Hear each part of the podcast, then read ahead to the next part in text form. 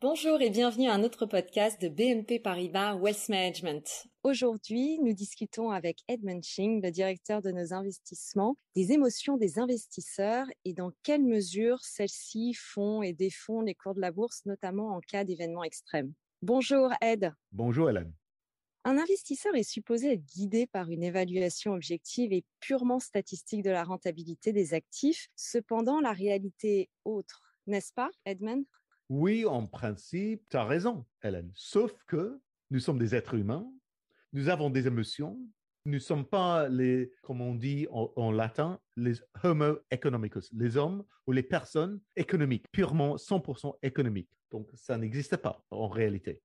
En plus, nous ne connaissons pas l'avenir. Donc, même si on peut regarder les données historiques pour les marchés actions, pour les marchés financiers ou même pour les actions, les sociétés individuelles, il faut quand même regarder l'avenir, il faut faire des prévisions. Et là, on a des incertitudes parce qu'on ne connaît pas l'avenir. Donc, on peut être optimiste en faisant des prévisions ou même pessimiste. Si on est optimiste, bien sûr, on peut prévoir plus de croissance économique, plus de croissance de bénéfices nets par action pour une société spécifique. Ou si on est pessimiste, on peut bien sûr prévoir beaucoup moins de croissance ou même un niveau de décroissance dans l'économie ou dans la rentabilité des sociétés. Donc, bien sûr, à un moment donné, le sentiment des investisseurs entre dans les calculs euh, des marchés financiers, des évaluations des marchés financiers. Et d'ailleurs, on part de cycle des émotions boursières où donc les grandes fluctuations du moral des investisseurs euh, suivent euh, ce cycle où ils prennent de nombreuses décisions financières, qu'elles soient bonnes ou mauvaises, sous le coup de leur, émotion.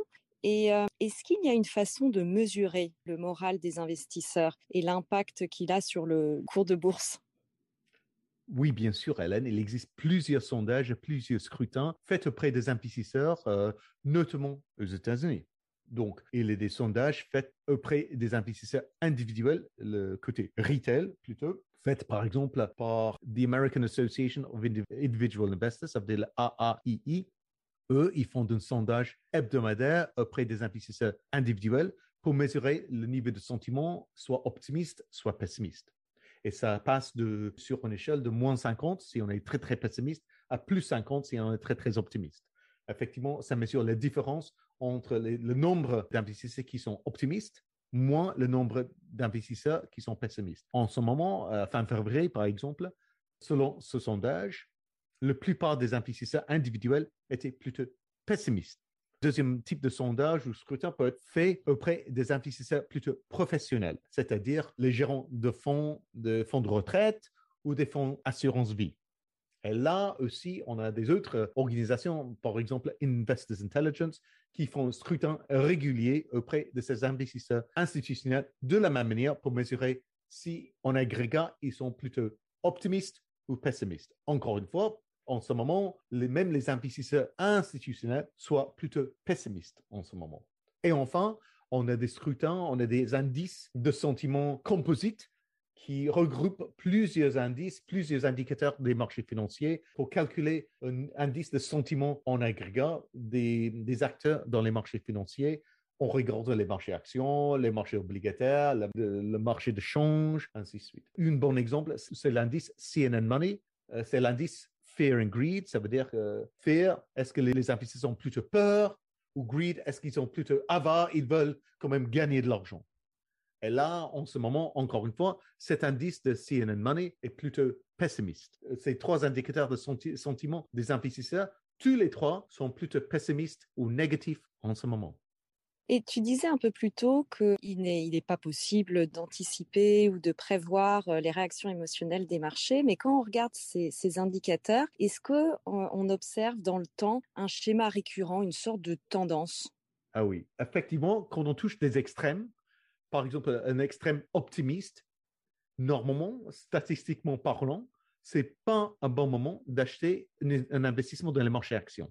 Il faut mieux, bizarrement, il faut mieux acheter une position en investissement dans les marchés actions au moment que tout le monde soit pessimiste. Pourquoi? Parce que quand tout le monde est optimiste, les valorisations des marchés actions sont très hauts. Et normalement, ça va entraîner un retour sur investissement plus bas à l'avenir, dans le, le prochain 10 ans. En revanche, si tout le monde est pessimiste, les valorisations de départ sont plus bas. Et si les valorisations de départ sont plus bas, c'est plutôt un bon moment d'acheter pour le long terme parce qu'on peut attendre un retour sur investissement à très long terme sur, disons, plus élevé. Donc, c'est quand même bizarre de le dire, mais il faut mieux pour un investisseur d'acheter quand le sentiment est déprimé, quand tout le monde soit pessimiste. Et ça, c'est un meilleur moment que quand tout le monde soit optimiste pour l'avenir. Oui, et dans le contexte actuel, comme tu l'as dit plus tôt, les investisseurs sont pessimistes. Alors que faire, Edmund Pour moi, Hélène, il y a deux choix possibles pour les investisseurs. Le premier choix, c'est le choix la plus difficile à mon avis, c'est de rester très discipliné, rationnel et éviter les, émotions en faisant des décisions d'investir. C'est facile à dire, mais en, en pratique, en réalité, c'est difficile à achever. Donc, c'est possible, et les meilleurs investisseurs du monde réussissent à faire ça. Donc, si vous êtes vraiment discipliné, c'est tout à fait possible d'acheter les marchés actions aujourd'hui par les fonds, les ETF ou même les actions individuelles aujourd'hui. Mais il faut avoir la discipline de rester investi, même si la volatilité des marchés financiers reste élevée, même si tout le monde reste pessimiste à court terme. Parce que ça peut être le cas. Deuxième option, qui je pense que c'est l'option la plus raisonnable pour le grand plupart des investisseurs, de plutôt dire que oui, on a peur, oui, c'est pas facile d'investir un moment que tout le monde a peur, donc nous cherchons une solution pour investir tout en protégeant les investissements si éventuellement les marchés financiers baissent encore. Parce que rien n'est certain. Une solution, ce sont des produits structurés où on peut acheter un produit ou un fonds qui est effectivement garanti ou quasiment garanti en capital donc, ça veut dire que vous achetez un produit structuré avec une durée de plusieurs années, 3 ans, 5 ans même 7 ans. Et à la fin de 3 ans, 5 ans et 7 ans, si le marché action est plus élevé à la fin que vous étiez au début, vous allez gagner de l'argent. Vous allez gagner pas forcément 100% du plus-value, mais une, bonne portion du plus-value des marchés actions. Mais en revanche, si à la fin de cette durée, les marchés sont plutôt bas, sont plus bas qu'ils étaient au début, vous touchez quand même votre capital à 100% sans perdre. Donc là, c'est très important. À la hausse, peut-être vous, vous ne captez pas 100% du, du plus-value des marchés actions, mais à la baisse, vous n'êtes pas exposé aux pertes. Et ces produits garantis en capital sont très intéressants pour la plupart des investisseurs pour les moments comme aujourd'hui où il y a beaucoup de volatilité, beaucoup d'incertitudes. Néanmoins, on va profiter à long terme d'un bon point d'entrée dans les marchés actions. Donc, pour moi, les produits sucrés restent un bon moyen d'investir aujourd'hui tout en protégeant à la baisse à court terme. Merci, Ed.